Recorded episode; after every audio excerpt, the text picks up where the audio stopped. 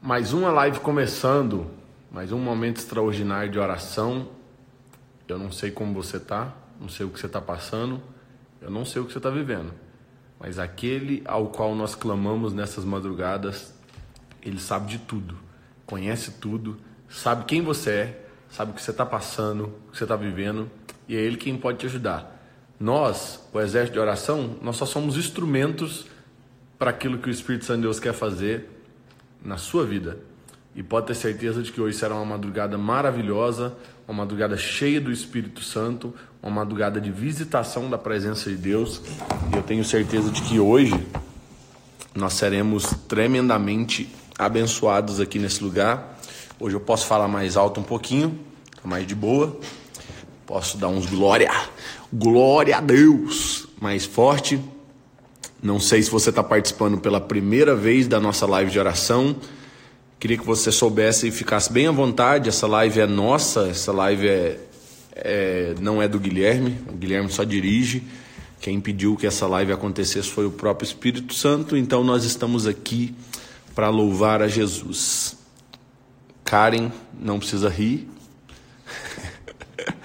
e eu tenho certeza de que o Espírito Santo de Deus hoje vai nos visitar seremos tremendamente abençoados, seremos alcançados por essa presença linda, linda, linda, linda.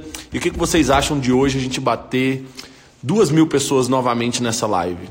Se a gente for firme aqui, se vocês encaminharem essa live para todo mundo que for aparecendo, é, nós vamos viver algo maravilhoso na presença de Jesus, algo lindo, poderoso. Eu estou aqui na casa do meu amigo e bem legal, porque tem uma tem um painel de LED aqui, ó, bem top. Olha o tamanho do painel.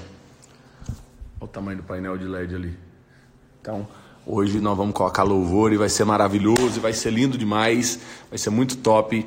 Estou muito feliz em poder receber vocês. Você que está entrando na live salva, na que já fica salva, se você não quiser ouvir os louvores, já quiser ir direto para a oração, é você só ir lá para o minuto 10. Os 10 primeiros minutos é os minutos que a gente separa para a gente ouvir a voz de Deus através de canções, adorar com canções, louvar ao Senhor, levantar as nossas mãos. E essa canção, é, meu Deus, essa canção, como eu amo ela, parece que ela é uma canção feita para esses momentos da madrugada, para esses momentos extraordinários.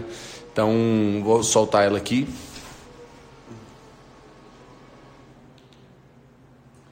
E eu espero que o Espírito Santo de Deus fale com você. Espero que Ele fale com você hoje, aqui nesse lugar, e que a gente seja abençoado. Vamos cantar? Vamos adorar o nome de Jesus? É, a luz da sala que está refletindo aqui, ó. Tem uma luz aqui, ó. Então,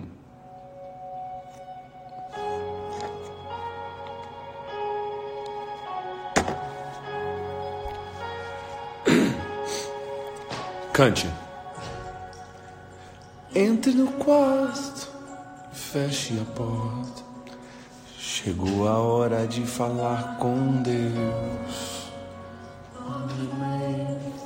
Sinta a presença que toma todo esse lugar. Sinta a glória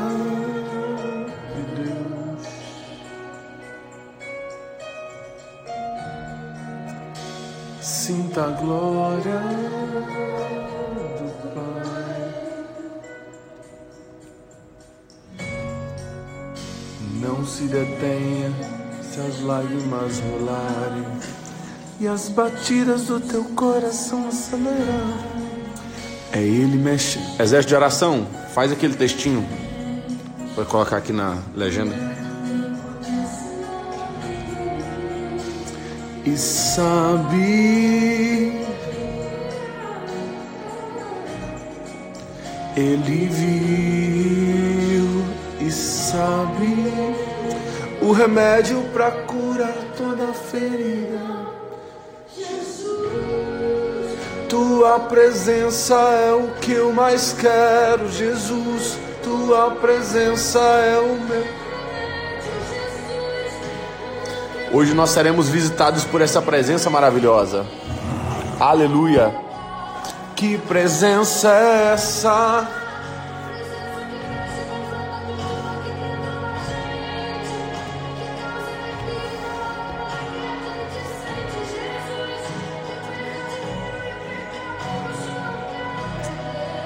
Tua presença, tua presença, tua presença. É a presença do Espírito Santo de Deus quem está nesse lugar. Essa presença quem te visita. Hoje seremos alcançados pela presença dele. Hoje seremos visitados pela presença dele. Abra o seu coração, deixa ele falar com você. Se as lágrimas rolarem e as batidas do seu coração acelerar, é ele quem mexe no secreto da gente, no lugar. Ele conhece o que você passa, ele sabe o que você vive. Ele sabe o que você tem passado, as situações que você tem entrado, dias difíceis, dias complicados, dias de aflições. Todos esses dias serão transformados em momentos de bonança. Tua presença é o que eu mais quero, Jesus. É a presença dele que nós queremos. É a presença do Espírito Santo que nós queremos. Queremos ser alcançados por Ele, pela presença dEle. Uma presença maravilhosa que nos constrange, que nos visita, que nos alcança, que trabalha no nosso coração. E o seu coração será trabalhado por essa presença. Seu coração será alcançado pela melhor presença que existe, a presença do Espírito Santo. Jesus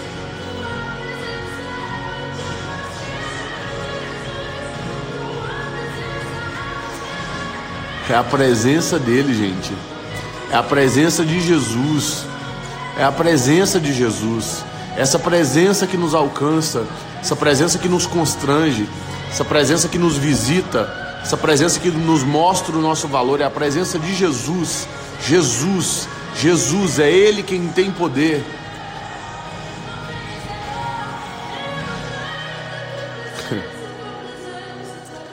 Que a presença dele te visite. Que a presença dele te alcance. Que a presença dele te mostre o quanto você é importante. O quanto você é importante para ele.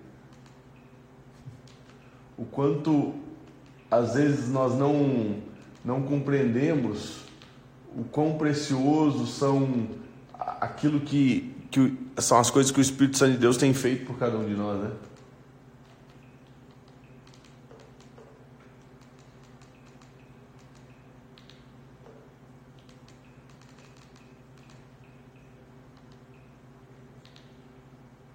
Vamos com aquela música nossa boa, animada?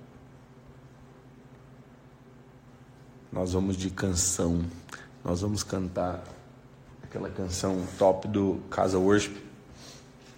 É, Pródigo. Canção Pródigo do, do Casa Worship é uma canção maravilhosa que eu amo abrir e começar as nossas lives de oração com ela. De primeira de primeira. Então agora nós vamos se alegrar um pouquinho, ó. Nós vamos curtir um bom momento. Esses momentos são preciosos demais, demais, demais. Demais, demais, demais mesmo. Então, deixa eu fazer um pedido. Clica aqui nessa setinha aqui, ó. Todo mundo clica encaminha para todo mundo, todo mundo que aparecer aí. Dá para enviar para 50 pessoas.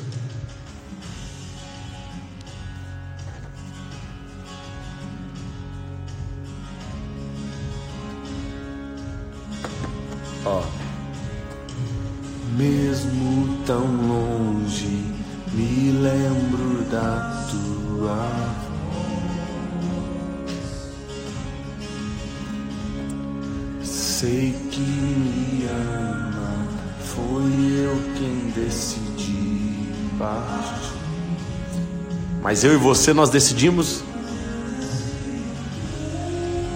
decidimos crer. Exército de oração, vou falar. Eu decido crer que está, está alto. Tá tá? Não, se estiver gente dormindo, abaixa um pouquinho. Todas as coisas cooperam. Show! Três da manhã, hein? Todas as coisas. Casa Worship. Olha o nosso horário aí, ó. Mil guerreiros já estão de pé.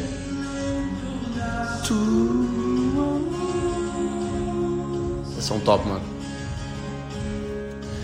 Sei que me ama.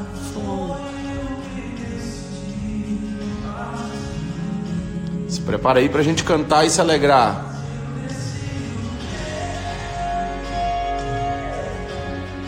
Que está me esperando. Bença, pai. Bença, vó. Olha cá pra você ver minha avó. Minha avó comentando a live, que ela acorda todo dia. Meu pai, minha avó, vó Dorca. Tchau, vó. Tchau, tio.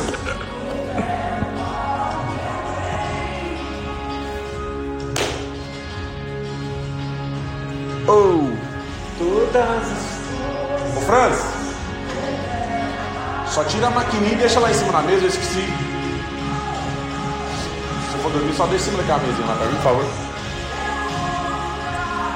O alvo está a me esperar, eu vou voltar. O aba está a me esperar. O aba me espera. O aba me espera. Eu vou voltar. O aba está a me esperar. Eu vou voltar. O aba me espera. O aba me espera. Quem tá aqui pela primeira vez, coloca, eu tô aqui pela primeira vez. Pode ter certeza que você nunca mais vai conseguir parar. Quem começa a orar com a gente nunca mais para. Não tem como parar depois começamos. Cooperam para o meu bem.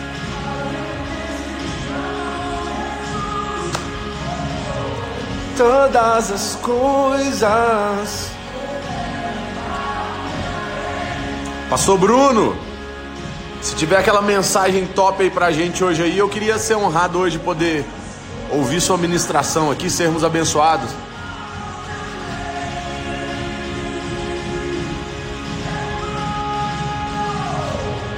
Eu vou voltar, o ar está a me esperar. Eu vou voltar, o aba está a me esperar. O aba me espera. O aba me espera. Cooperam para o meu bem. Gabriela, você está aqui pela primeira vez.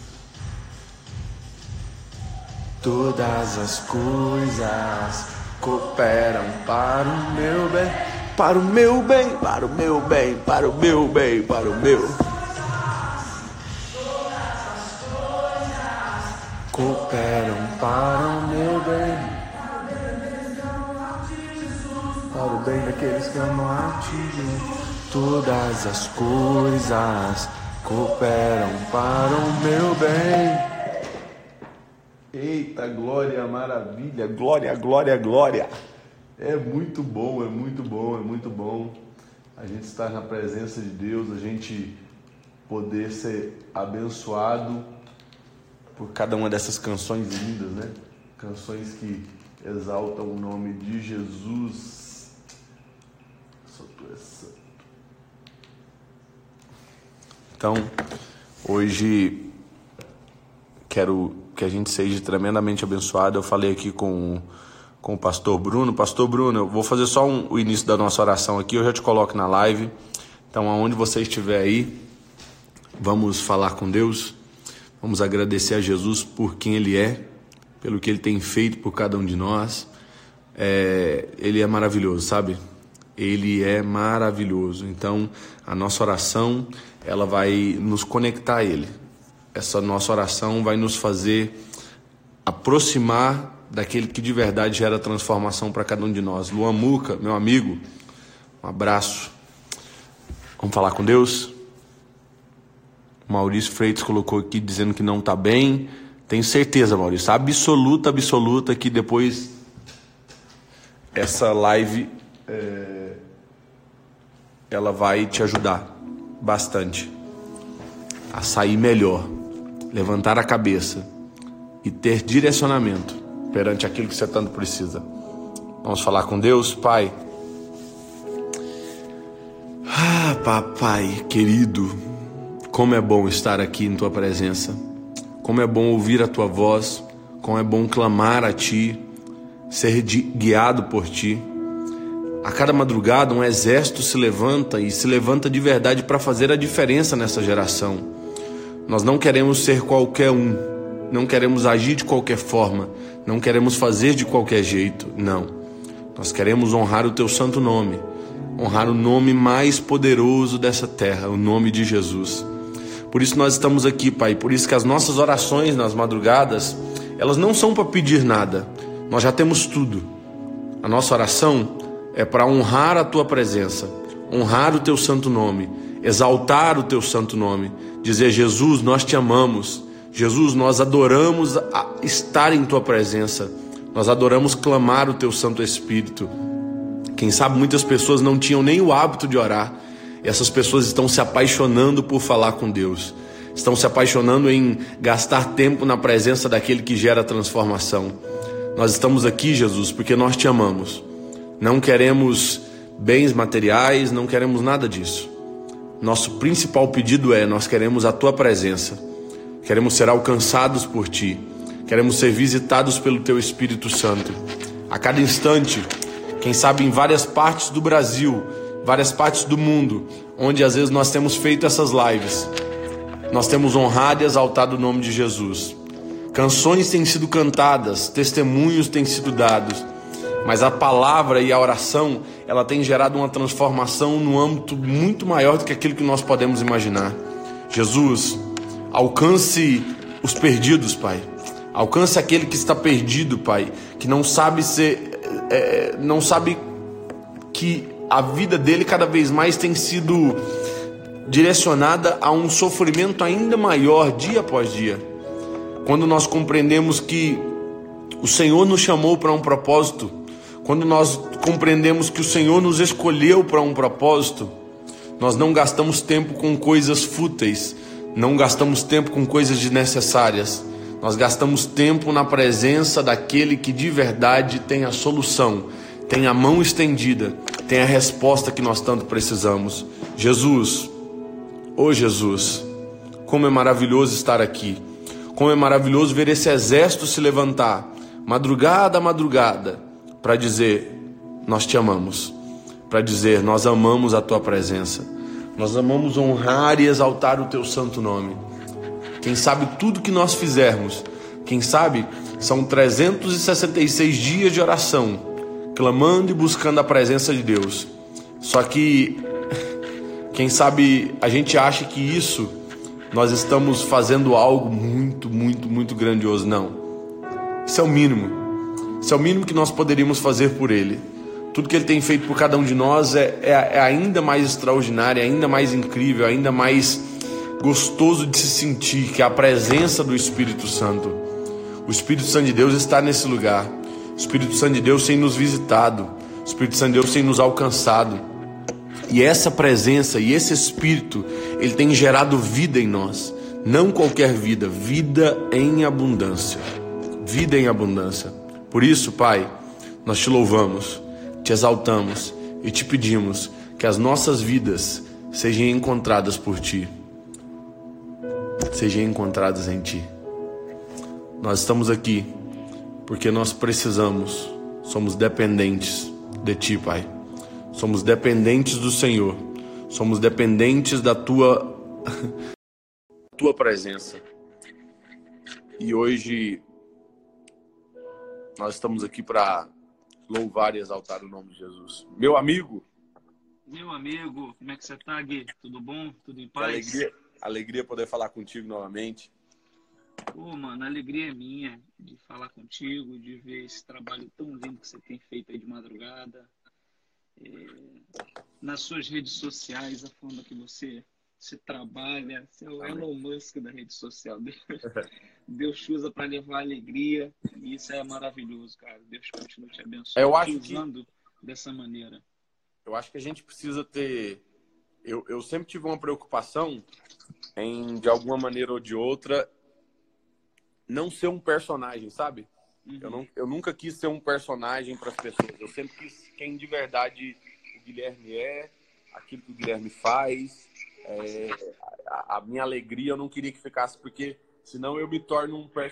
Senão, quem sabe, eu me torno. Uma, eu sou uma pessoa feliz e aí as pessoas só vão ter aquela visão de uma pessoa séria aqui fazendo uma live. Não. Então eu quis trazer essa alegria tanto para esses momentos difíceis né, que a gente está passando. Então, é, desde um TikTok gravado quanto uma música de animação aqui enquanto a gente faz, a gente tenta é, tentar mostrar para esse povo que dá para ser feliz meio em meio ao caos, né?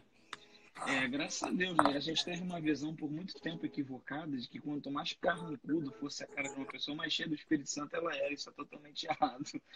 Antigamente se achava que quanto mais cara feia fizesse, mais crente era, né?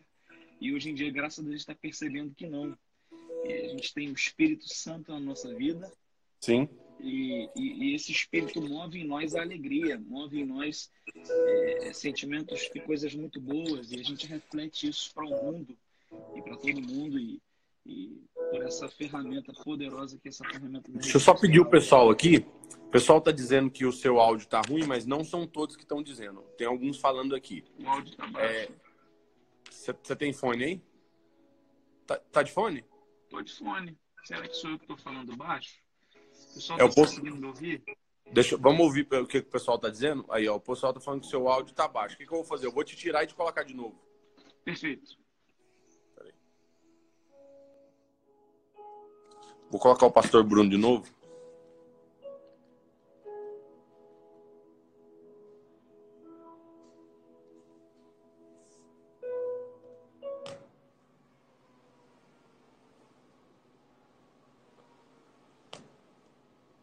Eu desliguei agora.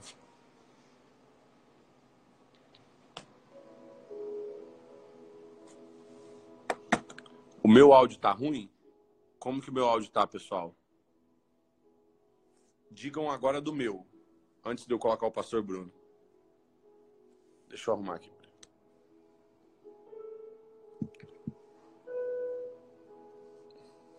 É porque eu apertei isso aqui. Vou desativar os comentários. Deixa eu colocar ele de novo, vamos ver como é que vai ficar.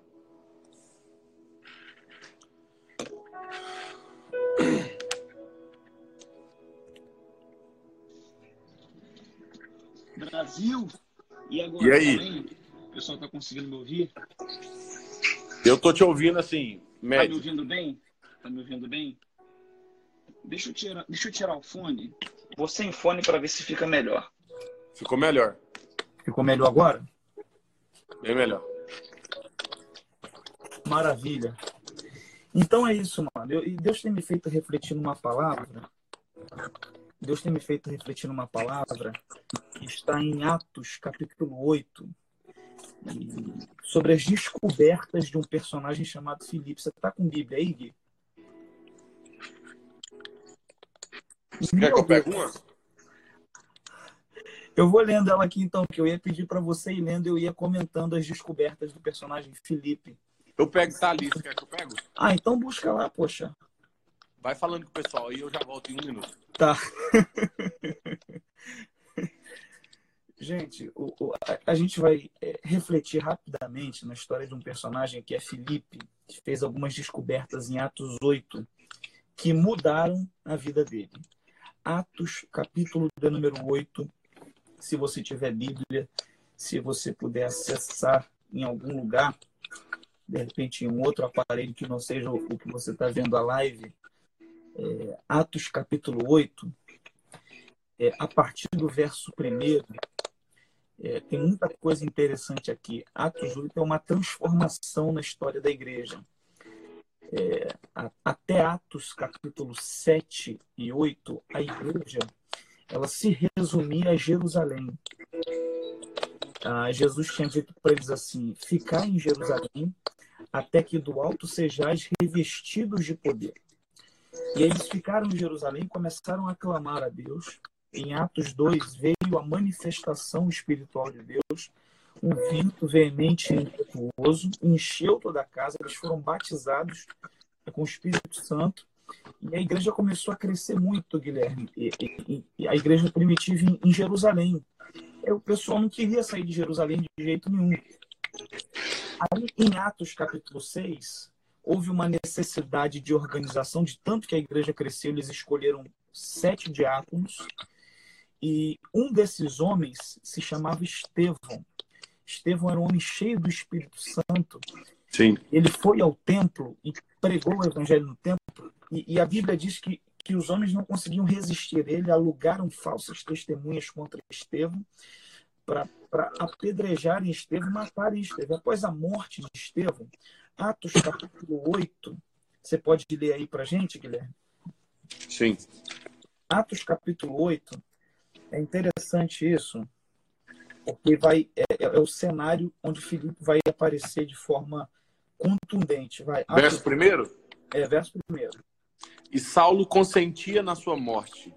Naquele dia levantou-se grande perseguição contra a igreja em Jerusalém, e todos, exceto os apóstolos, foram dispersos pelas regiões da Judéia e Samaria. Alguns homens. Para aí, para aí, para aí, para aí. Para aí. O texto mostra para nós a perseguição da igreja. O que, que essa perseguição fez? Fez eles serem dispersos. Por quê? Porque a, a, a igreja primitiva se resumiu e se restringiu a Jerusalém, não era esse o propósito. E aí o que, que eu aprendo com isso aqui? É que Deus permitiu, Guilherme, a perseguição para impulsionar a igreja a cumprir o propósito que era espalhar a mensagem do Evangelho. Então, se não houvesse acontecido esse sofrimento, essa aflição, a igreja já estava em Jerusalém e até de repente nem crente nós seríamos. Então, é a primeira lição que eu queria compartilhar com você que está aqui nessa live? é que Deus não mandou a perseguição contra a igreja, mas Deus permitiu para impulsionar ela para o propósito. O que, que a gente aprende com isso? É que Deus não manda o sofrimento, Deus não mandou o coronavírus, mas Deus permitiu para nos impulsionar o cumprimento do nosso propósito. Sim, o, o pastor Bruno, até ouvi o meu líder de, geral de jovens dizer assim: eu tenho vergonha da igreja em tempos de paz e tenho orgulho dela em tempos de aflição e de guerra. Porque em tempos de paz, a igreja só fica brigando entre pastores, igrejas com igrejas, cristão com cristão. Agora, quando estão em tempos de pandemia, de guerra, de aflição, de afronta, de perseguição, ela se une. Ela se une por um propósito maior. Então, a gente vê a igreja agora se unindo para dizer assim: não vamos deixar fechar os templos, não vamos deixar fechar um monte de coisa. Então, assim, é, é, acho que a igreja na perseguição ela se torna igreja, na né, verdade. Ela se torna igreja. Então, é, é, isso não somente no contexto do todo, do coletivo, mas no contexto individual. A, a gente percebe na Bíblia que toda vez que Deus quer empurrar alguém para o um propósito, ele deixa esse alguém sofrer. Por exemplo, José. José foi vendido para o Egito. Os irmãos pensavam assim: vamos acabar com ele, mas eles não sabiam que José ia ser governador do Egito. A gente vê Ana sendo oprimida por Penina, e aí Penina oprimia Ana, ele estava empurrando Ana para voltar, para Ana orar e Deus dar a ela Samuel. Então, Sim. assim, é, é, é, a gente precisa entender o sofrimento pela ótica de Romanos 8, 28.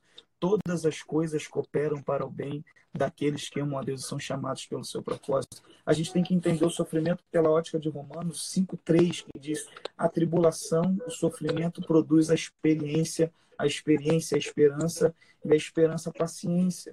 Então, a gente tem que enxergar o sofrimento a, a, a, sob essa perspectiva de que Deus usa ele para nos impulsionar. É, tem uma frase do Rubem Alves que eu gosto muito, que diz assim: ostra feliz não produz pérola. A pérola é produzida quando a ostra vai sendo ferida. E aí o processo químico vai sendo ativado dentro da ostra e a pérola vai sendo produzida. Então, é, essa aflição que a gente está vivendo como igreja, individualmente e coletivamente, Deus não mandou mas Deus permitiu ela para nos impulsionar para o nosso propósito. Porque esse era o propósito da igreja, pregar o evangelho. E quando a perseguição começou, eles começaram a pregar o evangelho. Aí Sim. o texto diz no verso 5, você pode ler o verso 5 para a gente? Sim. É... Felipe descendo a cidade de Samaria, anunciava-lhes a Cristo. Sabe o que é maravilhoso aqui? É que essa perseguição transformou esse Filipe. Por que, que a perseguição transformou Filipe? Porque no capítulo 6, Guilherme, no versículo 5 do capítulo 6, a Bíblia diz que Filipe era um diácono. Sim. Filipe cuidava das coisas da organização da igreja. Só que após a perseguição, ele percebeu e ele descobriu, fez a primeira descoberta dele, de que ele podia fazer mais. Quando ele é perseguido, não tem mais igreja para ele ficar cuidando. Como diácono, então ele tem que descer a Samaria e ele começa a pregar. Porque uma das descobertas que a gente tem feito nesse tempo de pandemia é que a gente pode fazer mais. Felipe descobriu que ele podia fazer mais do que só cuidar do banco, ele podia encher aqueles bancos de gente. Felipe descobriu que podia fazer mais do que só cuidar das questões organizacionais da igreja Sim. e pregar o evangelho, anunciar. É interessante que em Jerusalém Felipe via João pregando, Pedro pregando, os apóstolos pregando, mas depois da perseguição ele descobre que ele também pode fazer mais. Ele descobre que ele também pode pregar, que ele também pode anunciar, Cara, esse tem sido um tempo que muita gente está descobrindo que pode fazer mais. Quem Sim. sabe do outro lado aí, Deus colocou aí para você ouvir essa palavra, Deus quer que você descubra que pode fazer mais. Gui, sempre a gente pode fazer mais. Sempre Sim. a gente pode fazer mais no reino. Sempre a gente pode fazer mais nas coisas de Deus. Sempre a gente pode fazer mais na nossa vida. Sempre a gente pode fazer mais. Ele descobriu que podia fazer mais. Descobriu que podia pregar. Aí, aí o texto continua dizendo que ele anunciava Cristo. E tem um outro detalhe aqui interessante, é que quando ele chega em Samaria, em Samaria já havia uma pregação religiosa, que era a de Simão mágico. Havia um homem chamado Simão que fazia mágicas em Samaria. E aí quando Felipe chega em Samaria, ele descobre que pode fazer mais e pregar o evangelho e descobre que pode fazer diferente. Porque Simão fazia mágica, Felipe prega o evangelho. Simão atraía pessoas a ele. Felipe leva pessoas até Jesus. Simão iludia as pessoas. Felipe vai pregar a verdade. Aleluia. É um, tempo, é um tempo que a gente está descobrindo que pode fazer mais e é um tempo que a gente está descobrindo que pode fazer diferente. Guilherme, eu louvo a Deus pela sua vida, cara, porque você está fazendo diferente nas redes sociais. Amém. Você começou fazendo diferente, você descobriu um jeito de fazer diferente, eu, orar eu... de madrugada, isso é diferente, cara. E, e é isso que a gente precisa descobrir como fazer diferente nesse tempo. É, é, quantas pessoas nas madrugadas faziam tantas coisas, faziam live de tantas coisas, e Deus te deu a graça de descobrir que você podia fazer diferente oração, e a gente está aqui agora orando. Não, o, o, eu me lembro que foi até o Samuel Mariano que disse um dia para mim, ele virou e falou assim, Deus está à procura de pessoas que abrem novos caminhos, que levem pessoas até Ele. Então, assim, é, as pessoas estão acostumadas a andar no mesmo caminho andar pela mesma estrada e Jesus está procurando pessoas que, quem sabe, pegam o, o facão e abra caminhos que levem até a direção. Então, é, quem sabe ver isso. Deus. Eu, eu, eu, creio que é da minha cadeira que eu balancei. É, é, Felipe, esse te... o Guilherme, esse tempo tem sido um tempo de pessoas descobrindo que podem fazer diferente, sabe? É, esse tempo de pandemia que a gente passou aí, muita gente compartilhava só coisa ruim, cara, só notícia ruim. E eu tenho dito que um tempo de profetas do caos, Deus nos chamou para ser diferente e sermos Sim. profetas da esperança. Eu acredito. E aí Felipe pregava Cristo, anunciava Cristo, e aí tem um efeito. Quando eu descubro que eu posso fazer mais e quando eu descubro que eu posso fazer diferente, isso tem um efeito automático. Qual é a consequência? O verso 8. Você pode ler o verso 8? E houve grande alegria naquela cidade. Isso aqui é maravilhoso. Quando eu descubro que eu posso fazer mais, que eu posso fazer diferente, o capítulo 8 começa com uma grande perseguição, com um grande sofrimento.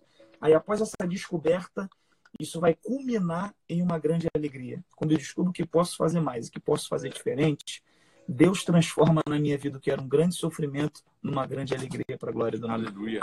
É você que está do outro lado aí. Deus vai te dar estratégia, Deus vai te dar discernimento e os grandes sofrimentos serão transformados em grande alegria.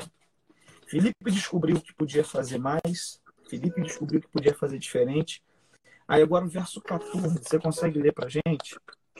Ouvindo os apóstolos que estavam em Jerusalém, que Samaria recebera a palavra de Deus, enviaram-lhe Pedro e João, os quais descendo para lá oraram por eles para que recebessem o Espírito Verso Santo. 16. Lê o verso 16. O quanto não havia ainda descido sobre nenhum deles, mas somente havia sido batizados em nome do Senhor Jesus. Isso aqui também é importante. É a terceira descoberta de Felipe. Ele descobriu que podia fazer mais, que podia fazer diferente, mas ele descobriu que não podia fazer tudo. Sabe por quê? Porque aqui em, em, em Atos 1, ele pregava e as pessoas eram convertidas e batizadas e libertas e até curadas, mas ninguém tinha recebido ainda o Espírito Santo. Precisou Pedro e João descerem de Jerusalém para Samaria para as pessoas receberem o Espírito Santo. O que é isso aqui? Eu aprendo que eu posso fazer mais, que eu posso fazer diferente, mas que eu não posso fazer tudo. Sabe? Em uma limitação de Felipe, Deus vai usar Pedro e João. A gente precisa entender, o Guilherme, que a gente vai se completando. É naquilo que eu sou deficiente que Deus vai usar alguém com uma eficiência. É aquilo que eu não consigo que Deus vai usar alguém que consegue. É, é como se fosse um grande quebra-cabeça. E aquilo que para mim é difícil, que eu não tenho aptidão, Deus vai usar alguém com essa aptidão para me completar. Sim. Eu tenho dito que nós somos membros do corpo de Cristo. E aí, quando você vê membro do corpo de Cristo numa perspectiva de corpo, quando você vê um membro diante da perspectiva do corpo, você percebe que a mão faz muita coisa, mas a mão não faz tudo. Os olhos fazem muita coisa, mas não fazem tudo. O coração faz muita coisa, mas não faz tudo. Eu, E assim somos nós. A gente pode fazer muita coisa, o, o, o Guilherme, mas a gente não pode fazer tudo. Deus sempre vai usar alguém naquilo que a gente não pode. Pode falar. Live o meu, pode falar. O meu pai, meu pai, eu faço bastante coisa, né? Bastante coisa. É, meu, a minha vida é entregue a poder servir o reino de Deus, assim, em qualquer loucura que Deus quiser me confiar. Só que meu pai, toda vez que eu vou conversar com ele, ele, ele me lembra algo. Ele diz assim, Guilherme, o evangelho não começou em você e não vai terminar em você. Então, assim, é, você não precisa desesperar por querer fazer tudo, você não vai dar conta de fazer tudo. Então, é isso que você disse. É o que meu pai fala. Então, assim, o evangelho já começou antes da gente. É, é. Antes de 90 já existia evangelho. Quem sabe depois de 2100 vai existir evangelho ainda, né, Bruno? O apóstolo Paulo disse assim: Eu plantei, Apolo regou, mas Deus deu crescimento. É assim que a gente vai vivendo no reino. Um faz uma coisa, o outro faz outra, e Deus dá o crescimento. Sim. E as coisas acontecem. Aí, depois que isso aconteceu, Felipe se situou bem em Samaria, o, o Guilherme, porque a obra cresceu, a igreja cresceu, o troço fluiu. E aí, o verso 26, ele vai fazer uma outra descoberta. O verso 26, se você puder ler para gente, olha só, lê aí para gente, rapidinho. Tendo chegado a Jerusalém, procurou juntar-se com os discípulos Verso todos, porém. 26, verso 26 do capítulo 8. Ah, meu Deus, eu tô lá no 9. é porque eu já tinha virado a página. Um anjo do Senhor falou a Filipe, dizendo: Dispõe-te e vai para o lado do sul, no caminho que desce de Jerusalém a Gaza, esse se acha deserto. Ele Aqui- se levantou e foi. Isso aqui também é importante. Felipe achou que o ápice dele era Samaria. Felipe pensou, bom, desci aqui em Samaria, o negócio aconteceu, como a gente diz no pentecostalês, virou tudo, o negócio está dando certo. Aí Deus chama o cara e Deus diz assim, cara, vai para Samaria, vai para o caminho que tá, dá no deserto, desce de Jerusalém para Gaza. O que que Felipe vai descobrir aqui? Felipe vai descobrir que Deus ainda tinha mais para ele além daquilo que ele já tinha vivido. Deus sempre tem mais para as nossas vidas. E com frequência, o Guilherme, esse mais só vem através de uma coisa, de uma renúncia da nossa parte. Porque para viver o mais, Felipe vai ter que renunciar a Samaria. Aleluia. ter uma experiência com o eunuco mais à frente, na carruagem, ele vai ter que renunciar a Samaria. Então, se você quiser viver mais de Deus, você precisa aprender a renunciar, você que está do outro lado. Glória a Deus. Tem coisas que a gente precisa renunciar. Tem hábitos que a gente precisa renunciar. Aleluia. Tem sentimentos que a gente precisa renunciar. Evangelho é renúncia. Quem quer, quer vir após mim, negue-se a si mesmo, tome a sua cruz e me siga. Então, assim, tem gente querendo viver mais. Tem gente querendo ter uma experiência maior. E Deus está dizendo: Eu estou te dando uma ordem. Sai de Samaria para o deserto. E por que, que Deus manda ele para o deserto? O texto diz que quando lá ele chega, o texto diz que ele vê uma carruagem, Guilherme. E levantou-se e foi, e eis que um homem etíope, eunuco, mordomo mó de Candace, rainha dos etíopes, regressava sentado no seu carro e viu o profeta Isaías, o rolo do profeta Isaías. Você que está do outro lado aí, preste atenção nisso. Quando Felipe chega no deserto, ele vê uma carruagem. Por que, que Deus leva ele para o deserto? Porque se por alguma coincidência essa carruagem tivesse passado em Samaria, Felipe não perceberia ela. Deus leva ele para o deserto para ele perceber coisas que ele não perceberia na cidade. Amém. Então, às vezes, Deus nos leva para o deserto para a gente perceber coisas que a gente não perceberia na cidade. Sim. Às vezes, Deus nos leva para o deserto para a gente perceber coisas que a gente não percebia antes. É no deserto que a gente percebe coisas na nossa família. É no, é no deserto que a gente percebe que tipo de pai a gente está sendo, que tipo de mãe a gente está sendo, que tipo de filho a gente está sendo. E aí o, o Felipe vai para o deserto e, e, e, lá ele, ele percebe a carruagem. E lá ele vê a carruagem. E aí Deus diz para ele o seguinte: levanta-te e, e, vai em direção a ela. Disse o Espírito a Filipe, verso 29, chega-te e ajunta-te a este carro. Isso aqui é uma outra lição preciosa. Deus leva ele para o deserto, ele percebe uma carruagem e Deus diz: agora, meu filho, corre em direção à carruagem. Deus não dá para Filipe uma carruagem para ele perseguir outra carruagem.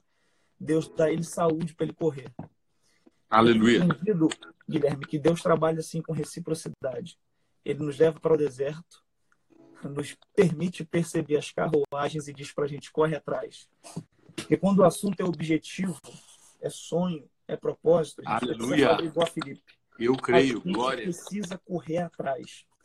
Tem muita gente esperando cair do céu, não vai cair do céu. Tem muita sentado na rede achando que o anjo vai fazer tudo, não vai. Eu tenho entendido que demanda um esforço da nossa parte. É tudo isso que você tem feito essas madrugadas é um esforço, mano, da tua parte. Eu já vi muita gente começar lives em madrugadas em outros horários e não consegue manter por muito tempo. Porque isso é um esforço. Sim. Isso demanda um esforço, demanda uma corrida. A carruagem vai no mínimo uns 10 km. E Felipe vai ter que, ó, perna para que te quero na direção da carruagem. Então, assim, você que está do outro lado, Deus já te mostrou a carruagem, você que tem que correr atrás dela. Deus já te mostrou a oportunidade, é você que tem que agarrar ela. Deus já te mostrou a circunstância Verdade. que quer te envolver, você que tem que fazer a sua parte. E aí o texto diz que ele vai em direção à carruagem e correndo Felipe ouviu que lia o rolo do profeta Isaías e Felipe perguntou: Entendes tu o que leis? E ele lhe disse, o eunuco que estava dentro da carruagem, e ele lhe disse: Como poderia entender se alguém não me ensinar? E rogou a Felipe que subisse e com ele se assentasse. Isso aqui é lindo, Guilherme, porque é, naquele tempo é, só o eunuco está regressando de Jerusalém. Vou explicar isso uhum. mais à frente. Mas naquele tempo. Segundo a história, parece que o povo disse que esse, o, o eunuco era tipo um, como se fosse alguém da África, alguém de algum país. É, é, é esse eunuco era um etíope, é, Etiópia é o norte da África, e ele tinha os membros capados, né? Era um homem, era um homem sem membros. O pessoal que está do outro lado aí vai entender. E, e ele tinha ido a Jerusalém, estava regressando, e eu vou falar sobre isso aqui após esse, esse fato, e ele está numa carruagem, uhum. ele era o ministro da economia do lugar. O texto diz no verso 27 que ele era o mordomo mor, ele era o superintendente dos tesouros. E naquele tempo, ter uma carruagem era tipo, na nossa realidade de Brasil, ter um Camaro. É tipo assim, um Porsche. É, ter uma carruagem era um negócio nobre demais. Quem tinha dinheiro tinha animal de montaria. Agora, quem tinha muito dinheiro tinha carruagem. Então, o eunuco está dentro de uma carruagem, Felipe está correndo, correndo para alcançar a carruagem. A carruagem, a gente precisa entender ela, você que está do outro lado aí, presta atenção nisso, porque essa é a chave do texto. A gente precisa entender a carruagem como lugar nobre. E aí, quando Felipe chega perto da carruagem, ele ouve o eunuco lendo o rolo do profeta Isaías, ele diz: Você entende o que lê? E aí o eunuco diz para ele: Eu não entendo. Sobe aqui e me explica. Olha que coisa preciosa. o eunuco dá o acesso a Filipe ao lugar nobre que é a carruagem, porque Filipe tem um propósito que é anunciar Cristo. E foi correndo ainda, né? Não chegou numa outra carruagem para é... não ter medo. Chegou. Eu tenho aprendido uma coisa, Filipe, o, o, o Guilherme. Eu tenho aprendido que Deus dá acesso a quem tem propósito. Eita! O, o, o, Felipe teve acesso a um lugar de honra porque ele tinha um propósito. O problema de muita gente nessa nossa geração é que eles não têm propósito que é ter acesso. Eles não têm um propósito que querem ter o acesso. Você só vai ter acesso quando tiver propósito. Deus te colocou aí do outro lado para você ouvir essa palavra e você entender. Aleluia. Quanto mais você se envolver com o teu propósito, mais acesso Deus vai te dar. Quanto mais você se envolver com o teu propósito, mais Deus vai abrir caminhos, mais Deus vai abrir carruagens e mais você vai subir. E o texto diz que Felipe sobe para a carruagem e se passasse alguém ali, poderia até dizer assim, pô, Felipe está bem, está dentro da carruagem. Mas não ia saber a renúncia que ele tinha que ele tinha no seu histórico espiritual de Samaria.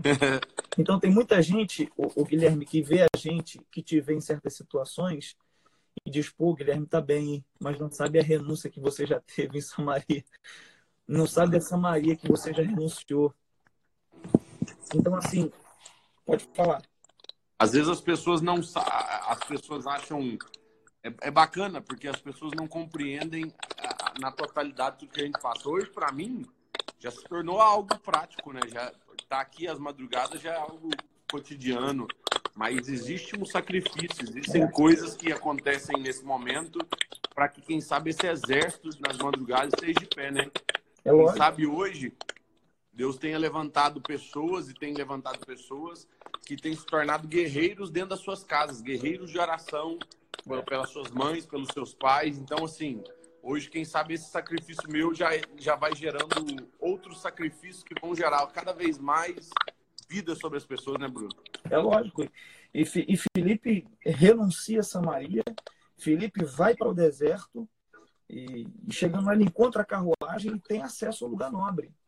E, e, o que, que, é isso? É o efeito da obediência à voz de Deus. Deus falou para o cara, sai da cidade e vai para o deserto. Ele vai. Uhum. Tem entendido uma coisa sobre vontade de Deus, Guilherme?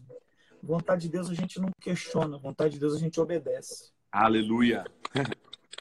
Quando o assunto é vontade de Deus, você que está do outro lado, que gosta de printar e guardar frases, guarda essa frase. Quando o assunto é vontade de Deus, o segredo não está em entender, mas em obedecer. Então, assim, quando o assunto é vontade de Deus, não adianta a gente questionar. Noé não, Noé não entendeu, né? Quem sabe não entendeu uma arca para uma coisa que nunca havia acontecido, né? Uma chuva. Não chovia, cara. E o cara foi construindo. Então, não, não é entender, é obedecer. Sim. Eu lembro que eu tive uma experiência um tempo atrás.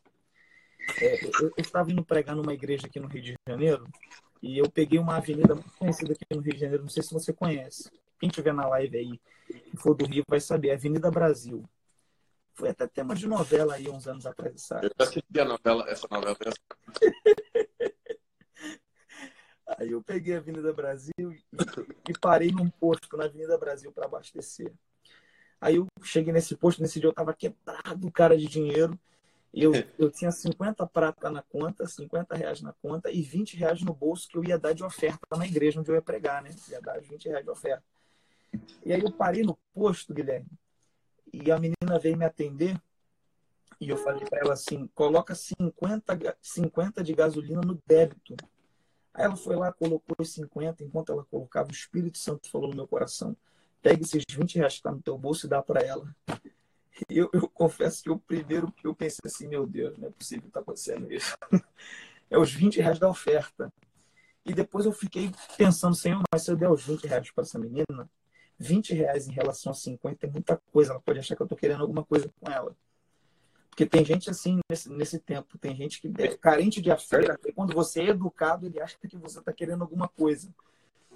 E aí, e, e, aí a menina abasteceu, quando ela acabou de abastecer, ela veio com a máquina, eu passei o cartão e foi mais forte do que eu, Guilherme. E eu virei para ela e disse assim: Olha, eu nem te conheço, mas Deus está me mandando te dar os 20 reais que está no meu bolso. Dei os 20 reais para ela. Quando eu dei os 20 reais, ela começou a chorar no posto, cara.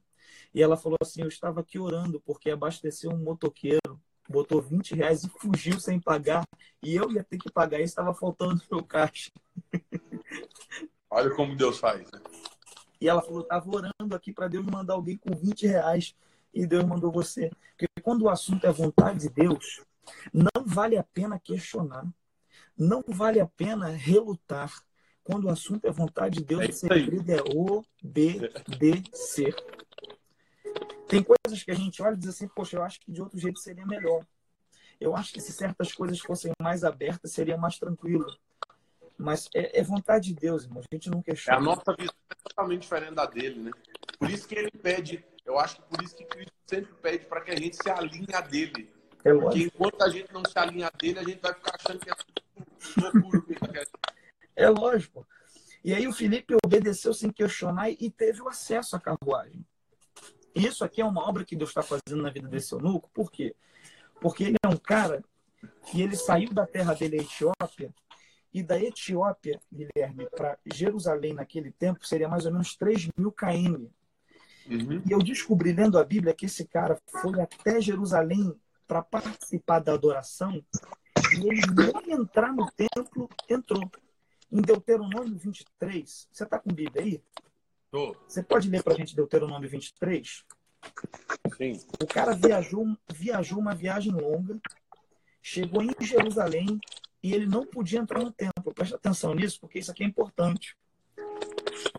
Ele era um eunuco, era um homem capado, não tinha o seu órgão e, e ele, havia nele uma impossibilidade. Deuteronômio 23. 23? É, Deuteronômio 23. Pode ler o verso primeiro.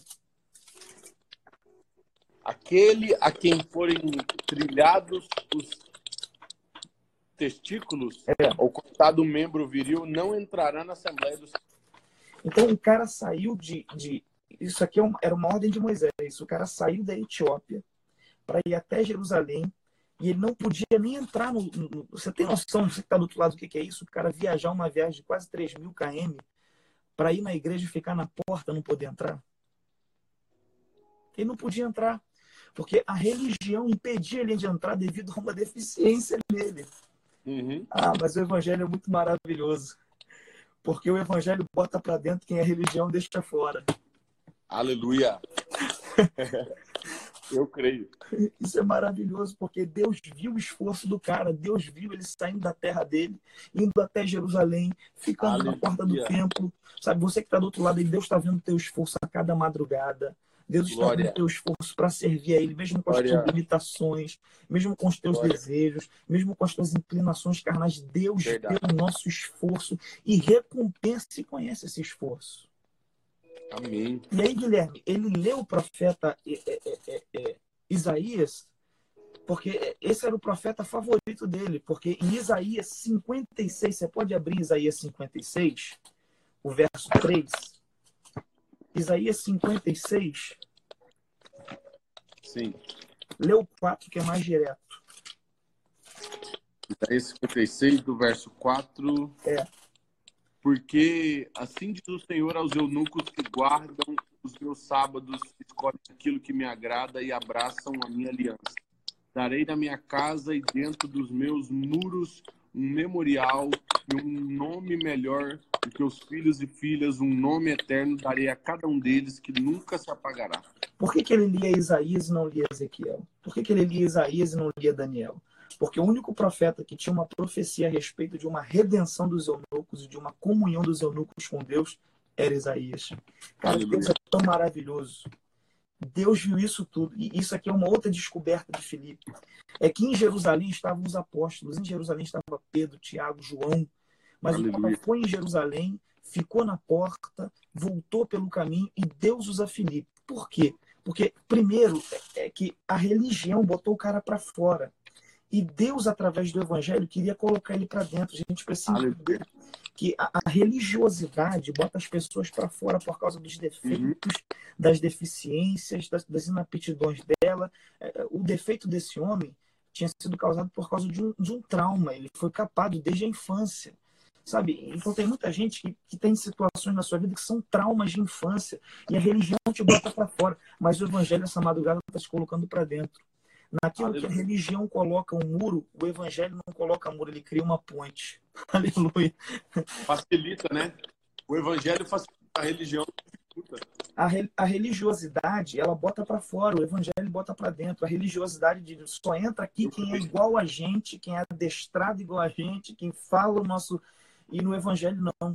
Jesus disse: Vinde após mim, todos vós que estáis cansados e sobrecarregados, que eu vos aliviarei. Aleluia. Eu não sei como você está, você que está do outro lado, mas o Evangelho te traz para dentro, o Evangelho te puxa para dentro, diz: Vem. E, e, e, sabe o que é precioso aqui, o, o, o Guilherme? É que em Jerusalém haviam muitos apóstolos, mas Deus não quis usar nenhum deles, Deus quis usar Filipe. É porque tem coisas que é para a gente fazer que ninguém mais vai conseguir fazer. Tem coisas que Deus deu para você fazer, mano, que ninguém vai conseguir fazer como você faz. Tem coisas que Deus deu para você que está do outro lado fazer que ninguém vai conseguir fazer como você faz. É você que tem que fazer. Não é porque você é queridinho. Isso é graça. Deus escolheu você e não é porque ele precisa, mas é porque ele quer. Ele vai te usar de um jeito específico que só. Aleluia, eu creio. Aleluia. E aí o, Felipe prega para o eunuco, anuncia Cristo para o eunuco. É interessante o jogo de palavras do, do, de Atos 8, porque quando ele está na carruagem, ele explica Cristo. Quando ele está em Samaria, ele prega Cristo. Porque lugares diferentes demandam estratégias diferentes, maneiras diferentes. Porque uma coisa é a gente comentar o texto bíblico na live, outra coisa é pregar no púlpito, outra coisa é pregar em um outro lugar. Então, a, a galera, tem muita gente que não entendeu essa, essa, esse negócio. Não é que a mensagem é mudada, é que o contexto tem que adaptar a mensagem, tem que adaptar ela ao contexto. E aí Felipe começa a anunciar Cristo, anunciar Cristo para o cara. E aí o texto diz que ele é um homem importante, ele está voltando. Eu, eu, já caminho para encerrar. Eu não sei até que horas que eu podia ir. Pode falar à vontade. Aqui não tem horário, não. Já tá todo mundo. Todo mundo com a vida ganha aqui. O texto diz do verso 36. E indo eles caminhando, chegaram a uma certa água. E disse o eunuco: Eis aqui água, o que me impede de ser batizado? O, o Guilherme, quando o cara viu água, o cara ficou doido. Por é Atos Porque... mesmo, só para me lembrar. Atos 8,36. Quando o cara viu água, o cara ficou doido. Por quê? Porque a aliança na cultura judaica era feita através do corte do prepúcio. Como ele não tinha nada, ele não tinha como fazer aliança. Aí, como na nova aliança, uma das, das, das simbolizações da nossa aliança com Deus do Novo Nascimento é o batismo em água, Sim. ele falou: opa, a religiosidade Agora. me impedia de fazer uma aliança, irmão. Já que o evangelho me impede, eu quero. Eu quero. E o texto diz que ele fala assim: eu vou parar o carro para o carro. O texto diz no verso, no, no, no verso de número é, 38. E mandou parar o carro e desceram ambos a água, tanto Felipe como o eunuco e o batizou. Isso aqui é importante. É, é, o eunuco era um homem importante. O eunuco tinha compromissos. Mas o, o Guilherme tem coisas que podem esperar. Uma experiência com Deus é mais importante. É, tem muita gente que tem muita coisa para fazer amanhã pela manhã mas isso pode esperar. Esse momento de comunhão com Deus é mais importante. Aleluia, eu creio. Por isso nós estamos aqui. É. E aí o cara dispara tudo. Porque quando o assunto é uma experiência com Deus, a gente tem que parar tudo que a gente está fazendo e viver na intensidade. E viver com toda a nossa força essa experiência. Aí Felipe desce do carro com ele, e eu já caminho para encerrar, e, e vai descer ele na água. Vai, vai batizar ele. Aí o texto diz no verso seguinte: E disse Felipe: É lícito se crer de todo o coração? E respondeu: Disse: Creio. Aí o verso 38: E mandou parar o carro e desceram ambos a água, tanto Felipe como eunuco o batizou. E quando saíram da água, o Espírito do Senhor arrebatou a Felipe. E não ouviu mais o eunuco, e jubiloso o eunuco continuou o seu caminho. Isso aqui é importante também, porque foi a única vez que esse fenômeno aconteceu. Depois que Felipe é, é, desceu o eunuco nas águas, depois que o eunuco foi batizado, ele diz que o Espírito o arrebatou e, ele se achou em um outro lugar chamado Azoto. E o eunuco não ouviu mais. O que a ciência. A Bíblia fala que ele foi transladado, né? Foi trans... A ciência chama de teletransporte. a Bíblia é tão antes, mano, que a Bíblia é tão antes que já mostra o fenômeno antes. É, isso é muito top, mano. É. E, e, e, isso aqui é interessante também. E mora nisso aqui também uma aplicação. E qual é a aplicação aqui? É que quando Felipe obedeceu, ele viveu aquilo que ninguém antes dele viveu. Sabe? Nunca tinha acontecido esse fenômeno. Mas quando você obedece, você vive o que ninguém nunca viveu. É, mano, é do que doideira.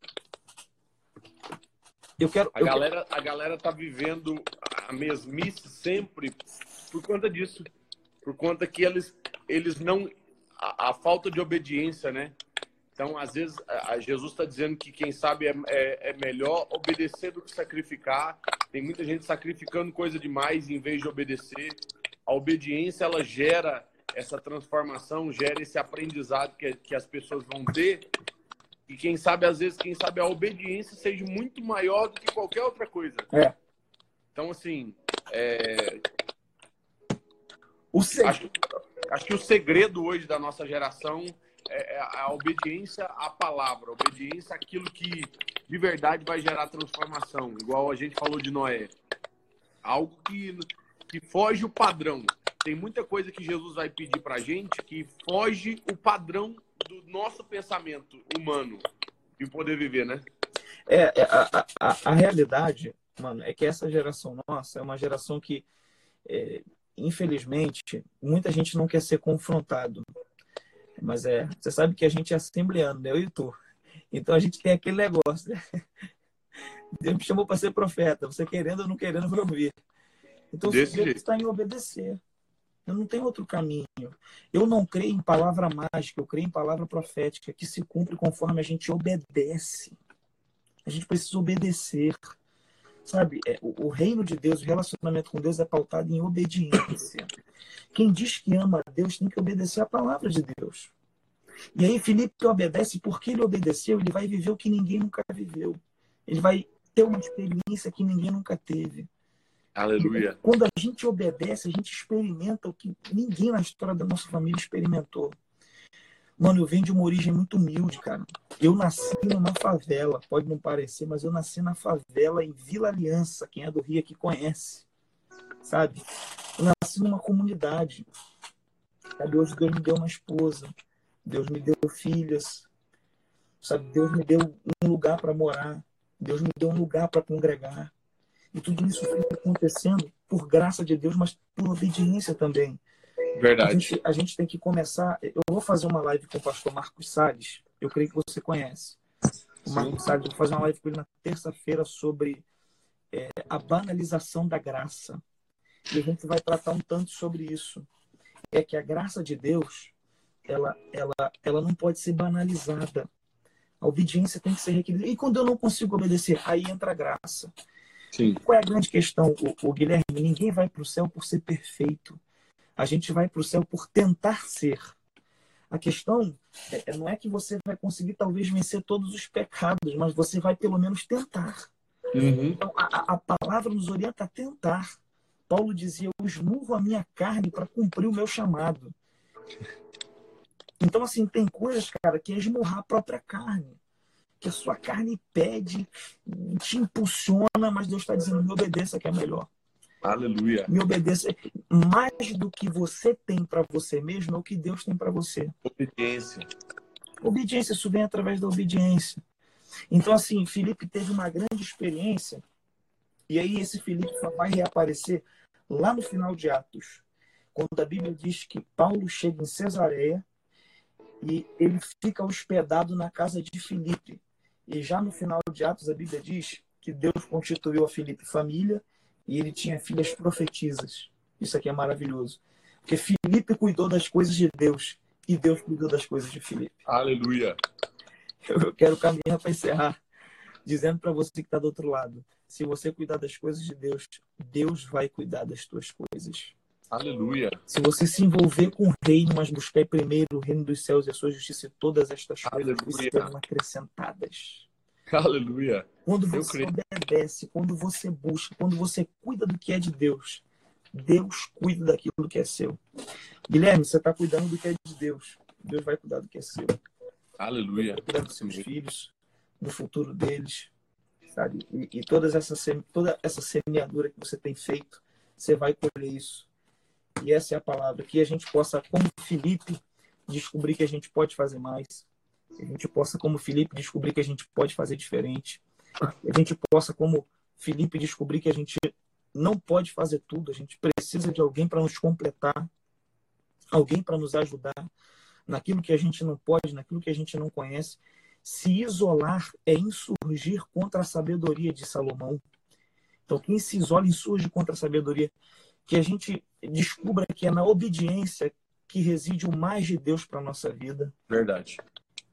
E que Deus abençoe você que está do outro lado aí com essa palavra.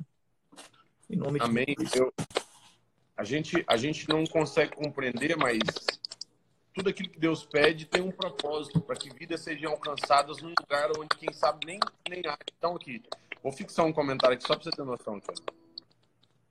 Oh, peraí. Peraí que eu fixei o errado. Esse cara que eu fixei aqui, ó, se tornou um amigo, ainda não conheço ele pessoalmente, mas Maurício Santos joga na Malásia. Nossa! E ele falou que lá não tem igreja. Então imagina assim, é, aqui se torna a igreja dele. Aqui, é. Ele falou, oh, mano, eu, eu fico muito feliz em poder. Lá, lá agora deve ser tipo umas duas horas da tarde. Então, assim, é, não é nem. É, ele não tá nem no sacrifício da madrugada, porque lá é de dia. Então, assim, e o Maurício levanta junto com a esposa dele, os filhos, e junto com todo mundo, e tá aqui participando da live, tem sido abençoado, tem orado com a gente, porque, porque lá não tem igreja. Então acontece, acaba que aqui se torna uma igreja para que ele possa estar tá sendo edificado, abençoado, gerar vida sobre a vida de outras pessoas. Então, assim, isso é um presente que Deus nos dá. Quem sabe Deus nos colocou aqui é. Para que alguém pudesse ter uma mão estendida num momento tão precioso, né, Marcos? É, com certeza, com certeza. E, e, assim como. Aí ele colocou aqui, ó. ó. Sim, vocês são a minha igreja. Aqui são 2h57 da tarde. Meu Deus. Deus ele tá na Malásia. Imagina, jogando na Malásia. Vocês têm feito a diferença na minha. Glória a Deus, glória a Deus, glória a Deus. Então a gente, a, a gente precisa entender esse momento como um momento disso. É, eu, eu sei que você fazia live antes dessa quarentena toda, mas ela tinha uma repercussão antes. Sim. Teve outra depois. Por quê? Porque a aflição ela sempre nos empurra para o propósito. Sabe? É, é, esses dias eu, eu estava conversando com um amigo, o amigo falou: pô, Fulano fechou portas para mim, me prejudicou em tal lugar. Eu falei: cara, esquece isso, tira isso do teu coração. Homem nenhum tem capacidade de fechar portas ou abrir. Eu falei para ele assim: falei, mano, é, a frase do Mike Murdock: os amigos nos fazem bem, mas os inimigos nos promovem. Foram, foram os irmãos de José que, na tentativa de maltratar ele, venderam ele para o Egito e lá ele virou governador.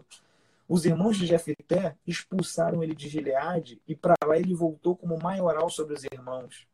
Então, assim, cara, é, é esse o caminho, é o caminho da obediência e, e é entender que a aflição, o sofrimento vai produzir coisa boa em nós, vai produzir amadurecimento, vai produzir crescimento, vai produzir um avanço. Falando de, você falando de José, esses dias atrás eu ouvi alguém ministrar isso. Acho que foi um dos trechos dessa mensagem de José que mais falou ao meu coração. E o ministro disse: Eu queria que você entendesse. Antes de José, o Egito nunca relatou o governador. Depois de José, também o Egito nunca relatou mais nenhum governador. Então, José foi o único governador do Egito. Então, é, às vezes você olha para uma situação e fala assim, mas como que Deus vai fazer? Não existe esse cargo.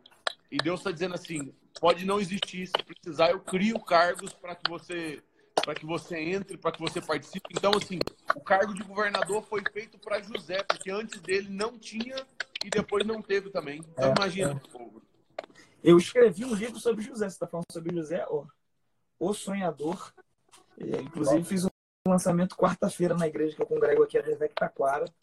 E você sabe que José chegou nesse posto de um jeito totalmente diferente também. Né? Ele estava uhum. na prisão, um copeiro, eu gosto sempre de lembrar isso, um copeiro e um padeiro. O copeiro e o padeiro sonharam e José interpretou o sonho dos dois. E José falou para o copeiro: Olha, é, o teu sonho é que você vai ser restituído. E José falou para o padeiro: O teu sonho é que você vai ser executado. Aí deu três dias, o padeiro foi executado, e quando o copeiro ia saindo da prisão, José falou com ele assim: ó, lembra-te de mim quando você chegar do lado de Faraó, porque eu não fiz nada para estar tá aqui. Porque José foi parar na prisão por causa de, é, de uma calúnia que inventaram contra ele. E aí o copeiro falou para José: pode deixar que eu vou lembrar de você. Aí o texto diz que quando o copeiro chega lá, ele não lembra de José, ele se esquece de José. E eu sempre digo, e eu comento isso no livro, é que se o copeiro lembra de José imediatamente após chegar no trono, após voltar à corte de Faraó, José ocuparia o cargo que estava disponível. Era uhum. o cargo de padeiro, né? O padeiro tinha sido executado. E aí, se José é lembrado imediatamente, ele seria o padeiro de Faraó. Mas Deus fez o copeiro esquecer por um tempo, porque Deus não queria que José fosse padeiro, Deus queria que ele fosse governador. Então, às vezes, Deus nos, nos faz entrar no esquecimento de algumas pessoas, porque o que Ele tem para nos dar é maior do que o que essas pessoas têm para nos dar. Sabe o que, que um pastor esses dias atrás falou? Ele ministrou, ele virou e falou assim: eu, eu gostei bastante da ministração dele, porque ele disse assim: alguém, Você sabe por que, que Pedro negou a Cristo? Aí o pessoal falou assim: ah, Não sei, ele foi um traidor, sei lá. Não, ele, aí esse pastor disse assim: Eu eu tenho é, eu no meu coração eu tenho que Pedro negou a Cristo porque Jesus falou que ele iria negar porque porque a palavra é. dele tem poder então tipo assim porque o próprio Pedro disse assim eu não vou te eu não vou fazer isso não e Jesus falou assim você vai fazer é. e aí ele falou assim sabe por quê porque quem sabe a ousadia de Pedro faria com que naquele momento onde Jesus estivesse sendo apedrejado ali, apedrejado não, espancado ali meio a todos, quem sabe se Pedro dissesse que era um deles, quem sabe Pedro seria morto. É. Quem sabe Pedro seria colocado junto com ele poderia ser morto, porque é. ele não iria suportar o que Jesus suportaria. E aí já seria um evangelho de Pedro morrendo por Cristo e não Cristo morrendo por Pedro. Cara, então não era nem não era nem hora de Pedro morrer. Então assim, como Deus conhecendo o coração de Pedro, disse assim: Você me negará, porque se você morre, o evangelho se inverte. Aí é Pedro morrendo por Cristo, em vez de ser Cristo morrendo por Pedro. Porque, porque desde lá de trás, a gente vê: o que, que a gente vê? Nós vemos Pedro dizendo assim: Eu, se for preciso, eu morro por ti. Pedro defendendo e arrancando a orelha. Então, Pedro estava disposto a morrer por Jesus. Pedro estava disposto a se colocar na frente. Aquele Pedro que nega a Cristo, igual o pregador disse, ele virou e falou assim: Olha, eu acredito que Pedro só negou a Cristo porque Cristo disse que ele o negaria. Cara, e essa aplicação é fantástica. Loucura, né? É, porque esse Pedro morre por Jesus era totalmente o contrário. Era Jesus que ia morrer por Pedro primeiro. Sim, então, é, é tudo na nossa vida existe também, tempo. Né? Em João 21, quando Jesus aparece na beira da praia e pergunta para ele por três vezes: Pedro, tu me amas? Pedro, tu me amas? Pedro, tu me amas? E por três vezes ele disse: Senhor, o Senhor sabe que eu te amo. O Senhor sabe. Porque isso é maravilhoso em Deus, né? Deus sempre nos dá uma segunda oportunidade. Eu sempre digo que com a graça de Deus, os novos começos sempre são possíveis. E, e, e olha, o que, olha o que Pedro diz. O Senhor sabe que eu te amo. Então, tipo assim, Jesus poderia falar assim, não sei não, olha a cagada que você fez ali agora. Então, tipo assim, é porque ele poderia ter dito isso, né? Tipo assim, eu achei que eu sabia. E Jesus concordou. Você tem noção, o, o, o pastor Bruno, que Jesus concordou. É, é, é, eu tenho noção de que você me ama assim. Então, tem tanta noção disso que você está passando as minhas ovelhas agora. Então, claramente, a gente consegue compreender que a palavra de Jesus tem tanto poder que até o cara que não queria. Então, assim, é, é, é ó, se olhar para Faraó, a Bíblia, eu, eu fico com alguns questionamentos na minha cabeça, por quê? Porque Deus diz para Moisés ir falar com o Faraó, que para libertar o povo dele. Uhum. Aí depois chega lá, a Bíblia diz também que Jesus endurece, que Deus endureceu o coração de Faraó. E falou assim, que bagunça é essa?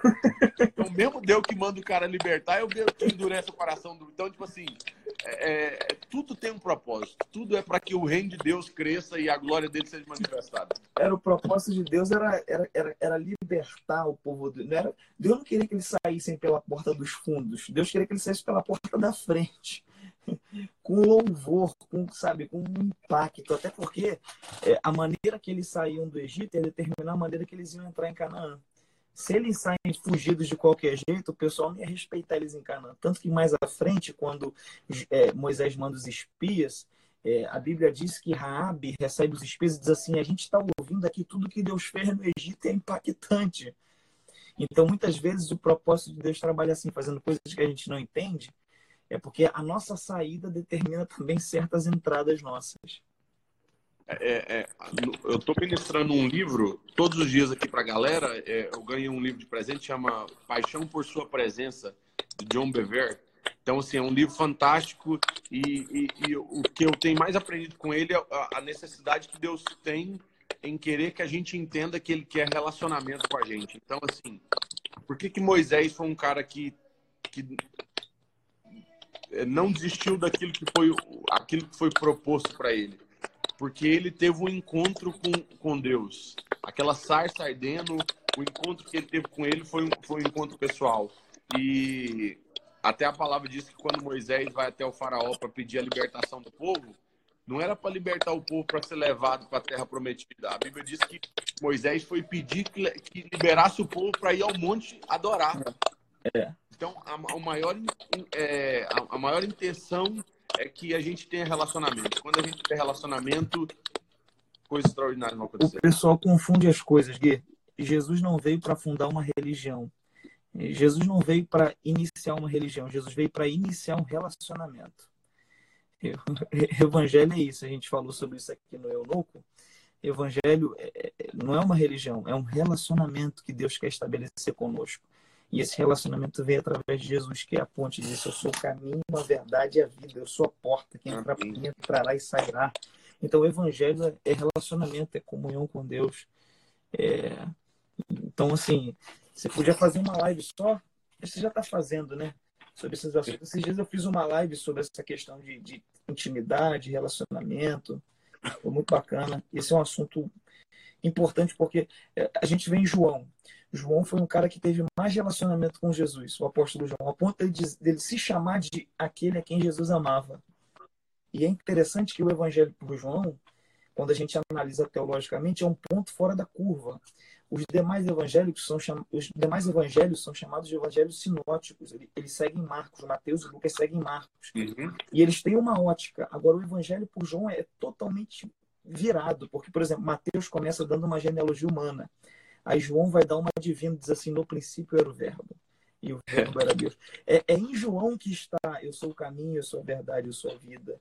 É em João que está, eu sou a luz do mundo, quem me anda não dá. O evangelho por João é o mais profundo. E por que, que é o mais profundo? É porque João tinha intimidade com Jesus. Quanto mais eu, intimidade e relacionamento a gente tiver, com mais propriedade a gente vai falar de Jesus. Eu vi um, um, um rapaz um dia me questionou dizendo assim: a Bíblia, eu sempre achei que foi João, que era foi Jesus que falou que João era o discípulo amado, mas não foi o próprio João que se intitulou isso. E ele virou e falou assim: é... Ele virou e falou assim: então não vale, pô. Foi o cara que falou, foi o cara que, tipo assim. Então, então não, ele, quem sabe ele não era o discípulo amado. Eu falei assim, mas se a Bíblia teve capacidade de deixar esse versículo. Então é porque de verdade passou pelo aval. Isso, isso, aí tem uma coisa interessante nisso. É que João era, era o mais íntimo de Jesus, era ele que inclinava a cabeça no, no peito de Jesus. Isso é, isso é, interessante, porque ele diz assim: aquele a quem Jesus amava, não é aquele a quem Jesus mais amava, era aquele a quem Jesus amava. Por quê? Porque como João tem intimidade, quanto mais perto a gente chega de Jesus, mais a gente se percebe amado por ele. Quem não se sente amado por Deus é porque está longe. Quanto mais perto de Deus a gente chega, o Guilherme, mais amado a gente se sente.